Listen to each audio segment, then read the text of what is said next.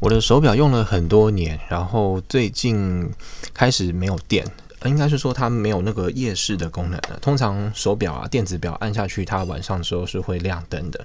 那它这个亮灯已经坏掉，所以变说晚上或是凌晨要起来看时间的时候都没有办法看。那这个功能少了以后，真的就还蛮困扰的。那所以，我最近就变得比较少在戴我这个手表。然后，因为我都是一直用卡西欧的手表，所以我最近就有上去看，说，哎，卡西欧有没有什么新的表还不错的？就看到跟我现在戴的这个手表是一模一样的 model，但是它是透明版本的。那我感觉还不还不错，所以嗯，犹豫了一阵子。我其实想了一个多月，然后之前有想过，但后来又不买。那昨天晚上莫名其妙就去看了一看，觉得哎，还是买了吧，所以就下标了。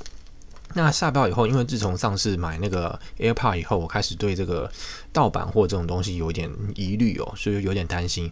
所以起初并不是很想要买 Amazon 上面的货，因为感觉有机会会买到盗版的。